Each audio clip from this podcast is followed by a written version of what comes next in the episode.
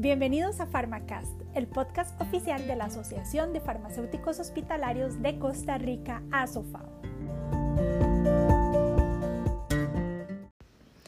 Hola, bienvenido a un nuevo episodio de Pharmacast Costa Rica. Ante las circunstancias actuales que vive la humanidad, es una obligación para todos los que nos dedicamos a hacer contenido a hablar del COVID-19. En este episodio haremos una sesión de preguntas y respuestas rápidas sobre COVID-19 para farmacéuticos. Realizaremos una revisión de los conceptos básicos que pueden servir para brindar educación a nuestros pacientes y familiares.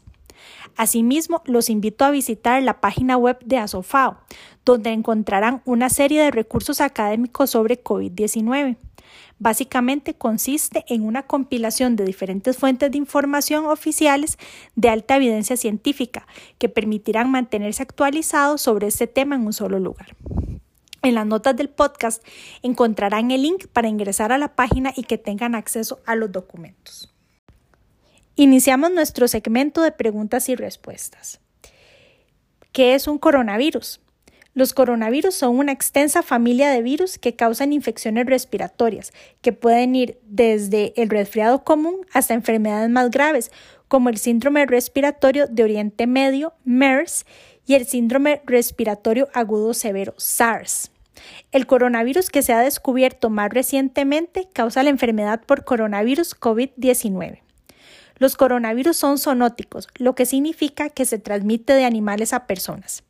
Investigaciones detalladas encontraron que SARS se transmitió por un mamífero llamado civeta asiática a los humanos y en el caso de MERS de los camellos a los humanos.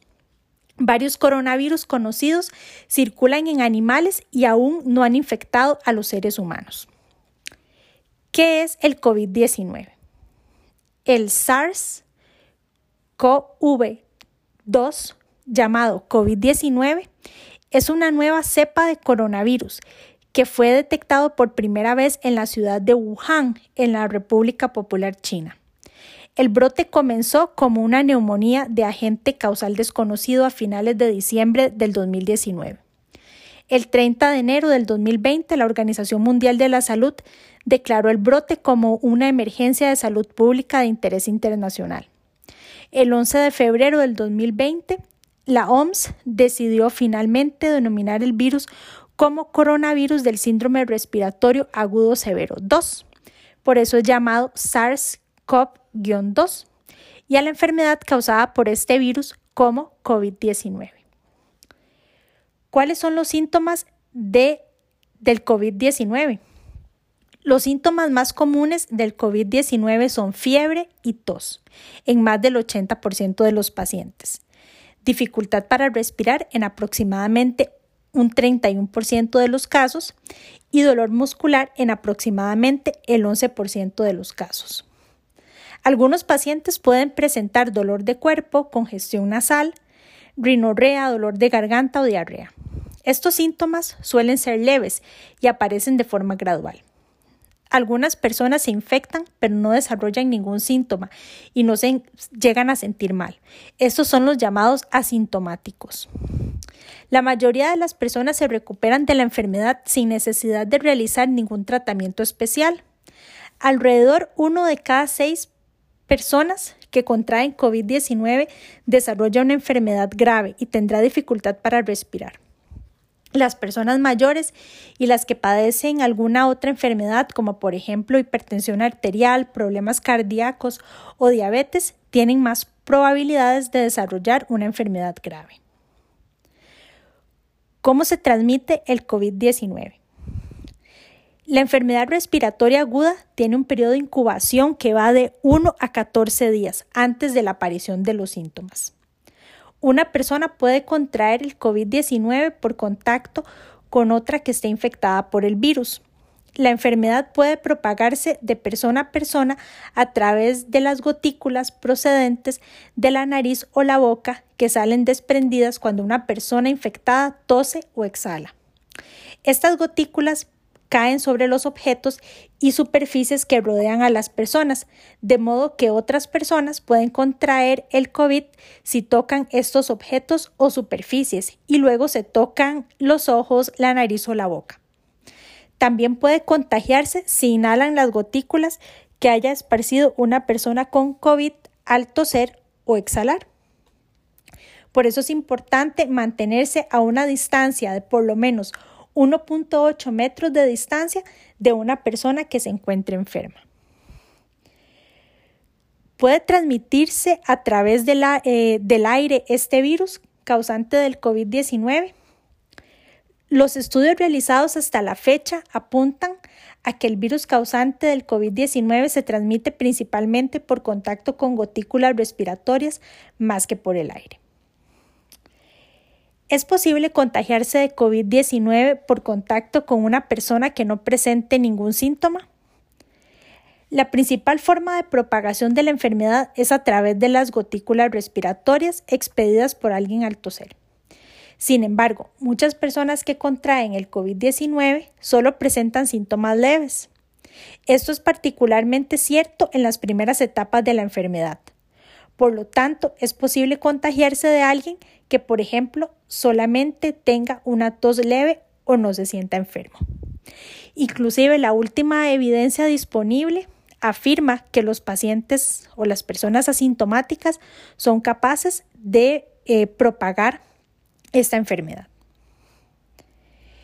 Es posible contagiarse de COVID-19 por contacto con las heces de una persona que padezca la enfermedad el riesgo de contraer COVID-19 por contacto con las heces de una persona infectada parece ser bajo, aunque las investigaciones iniciales apuntan a que el virus puede estar presente en algunos casos en las heces. La propagación por esta vía no es de los rasgos más característicos del brote. Sin embargo, se trata de un riesgo y por lo tanto es una razón más para incentivar el lavado de manos con frecuencia después de ir al baño y antes de comer.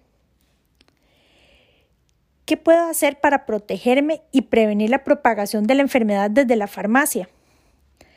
Hay varias precauciones que se pueden adoptar para reducir la probabilidad de contraer o contagiar el COVID-19. Citaremos algunas de ellas. Por ejemplo, el lavado de manos utilizando agua y jabón y en caso de no tener acceso a agua y jabón, utilizar una solución alcohólica. No tocarse la cara, incluyendo principalmente los ojos, la nariz o la boca, ya que desde ahí el virus puede entrar en el cuerpo y causar la enfermedad.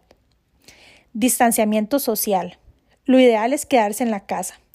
Sin embargo, como trabajadores de la salud, esto ahora es prácticamente imposible. Por lo tanto, en la farmacia, nosotros debemos procurar tener una distancia de al menos 1.8 metros entre una persona y otra para prevenir el contagio.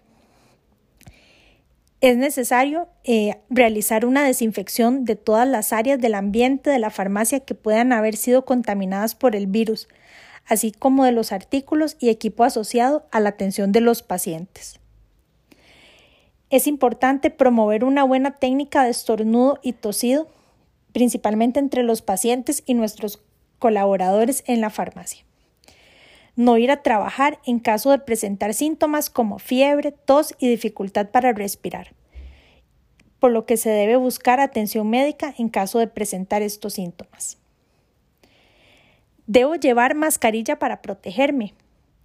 Si no se presentan los síntomas respiratorios característicos de COVID-19, sobre todo la tos, o si no se está al cargo de una persona que puede tener la enfermedad de poder, que puede estar contagiada, no es necesario llevar una mascarilla puesta.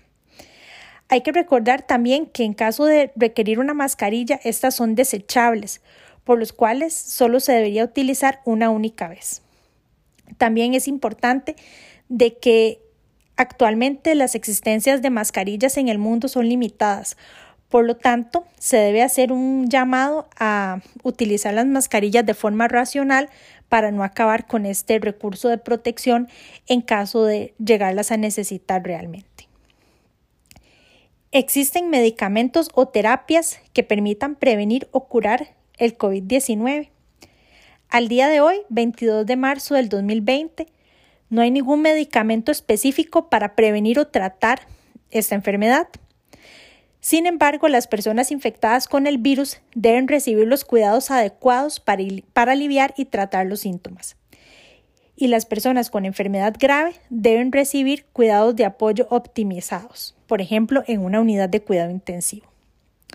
Según la guía Sandford, algunos tratamientos específicos están siendo investigados y serán probados a través de ensayos clínicos. Por ejemplo, el uso de cloroquina o hidroxicloroquina, que ha demostrado efectividad y seguridad en pacientes con COVID-19. El Remdesivir, un antiviral desarrollado por laboratorios Gilead como un tratamiento para la enfermedad del virus del ébola, ha demostrado actividad contra el coronavirus en roedores. Sin embargo, este último tratamiento no está disponible en nuestro país. Por último, el opinavir ritonavir ha demostrado no ser superior al tratamiento de soporte que se le da actualmente a los pacientes, por lo que debe reservarse para casos muy específicos.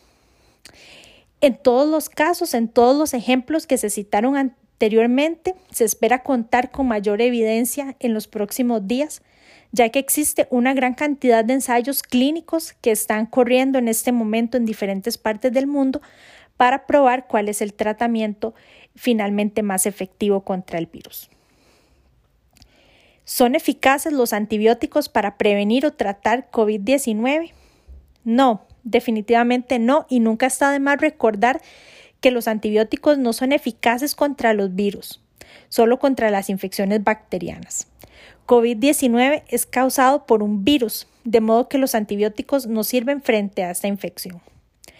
No se deben usar antibióticos como medida de prevención o tratamiento. Solo deben utilizarse para tratar infecciones bacterianas, siguiendo indicaciones médicas. ¿Cuánto tiempo sobrevive este virus en una superficie? No se sabe con certeza cuánto tiempo sobrevive el virus causante del COVID-19, pero parece comportarse como otros coronavirus. Los estudios realizados indican que los coronavirus pueden sobrevivir en una superficie desde unas pocas horas hasta varios días. El tiempo puede variar en función de las condiciones. Por ejemplo, el tipo de superficie, la temperatura ambiental o la humedad que esté en ese momento. ejemplos de estudios realizados eh, recientemente contra este virus han determinado que puede vivir, por ejemplo, en superficies plásticas hasta por tres días. Por eso es fundamental mantener eh, una desinfección de las superficies de forma eh, permanente porque el tiempo de sobrevida puede ser muy alto. ¿Qué estrategias de información podría tener en la farmacia para los pacientes o para la población en general? Definitivamente los farmacéuticos estamos en la primera línea de batalla contra el COVID-19. La información a los pacientes es el tratamiento más efectivo que podemos brindar en estos momentos. Por eso recomendamos colocar información visual sobre el tema en lugares estratégicos en todas las farmacias para promover hábitos de higiene, uso racional de mascarillas, información sobre síntomas y cuándo acudir a centros de salud. Es importante como profesionales en salud no minimizar las preocupaciones de las personas, pero tampoco insinuar que no debe existir preocupación. Al contrario, es momento de informar a los pacientes de todas las estrategias que se están implementando desde el Gobierno y el Ministerio de Salud y lo que nos toca cumplir como ciudadanos responsables. Como se ha comprobado en China, que al día de hoy reporta su tercer caso sin su, perdón, su tercer día sin casos locales nuevos y en otros países es posible detener los brotes de COVID-19 y poner fin a la transmisión. No obstante, la gran rapidez con la que pueden aparecer nuevos brotes nos obliga a ser conscientes de la situación que vive hoy el mundo. Por lo general, los síntomas de COVID-19 son leves, sobre todo en niños y adultos jóvenes. No obstante, pueden ser graves y pueden obligar a la hospitalización. Por, por consiguiente, es bastante eh, normal que nos sintamos preocupados o angustiados. Sin embargo, lo que debemos hacer es actuar. debemos adoptar las medidas de protección para nosotros, para nuestros seres queridos y para la comunidad donde vivimos.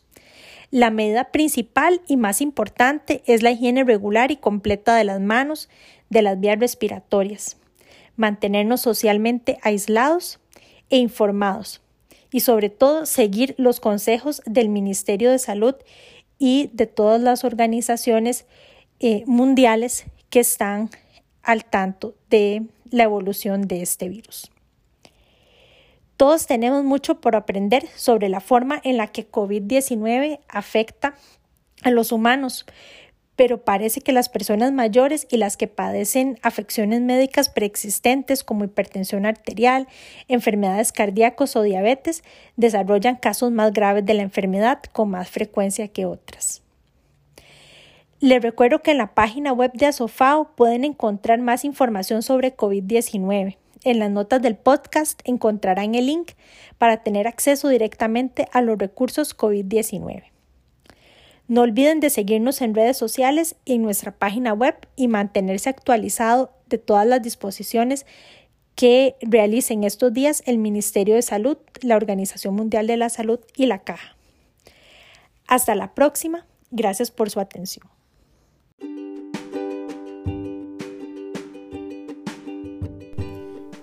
Hola, bienvenidos a Pharmacast Costa Rica, el podcast oficial de la Asociación de Farmacéuticos Hospitalarios de Costa Rica, ASOFAO.